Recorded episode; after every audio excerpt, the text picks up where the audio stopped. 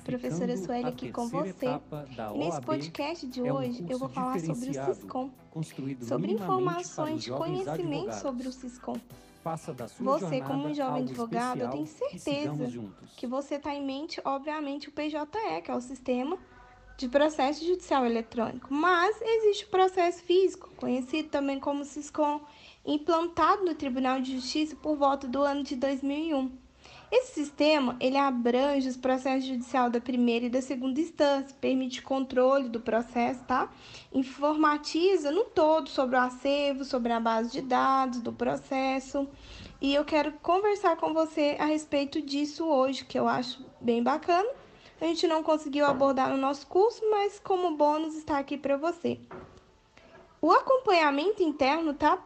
Título de curiosidade do Siscom, ele é feito pela corregedoria e pelos juízes da vara. E é o externo pela, e o externo ele vai pelas partes envolvidas e também o Ministério Público. Todos os processos que são tramitados pelo sistema Siscom, eles ficam armazenados em bancos de dados, também como PJE, tá? As consultas podem ser por meio de número do processo, nome de uma das partes envolvidas, claro, né? O número da inscrição da OAB do advogado. Sua primeira pesquisa, é, é na primeira instância. Na, para a primeira instância, ela está disponível em todas as comarcas, tá? E contém o sistema de informatização de controle processual. Possui uma linha de comunicação. O tempo dessa pesquisa ela varia de comarca para comarca e depende do link da conexão, a velocidade da internet e do link para a conexão.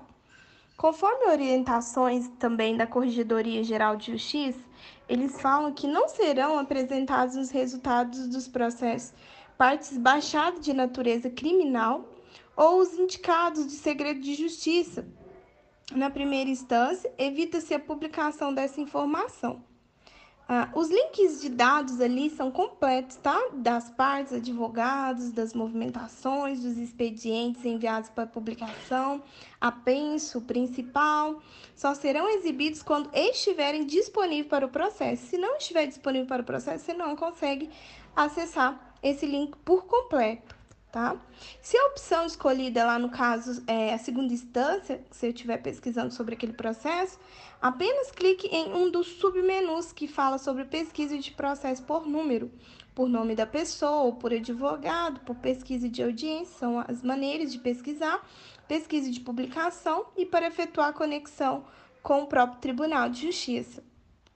Após efetuar tá, toda essa conexão, digite o número do processo no formato com ano ou número ou dígito verificador, clique em adicionar e a tecla Enter para inserir a lista de pesquisa. Repita a opção se desejar, né, o número do processo por completo, se tiver. Clique em pesquisar e efetue a pesquisa e tá pronto.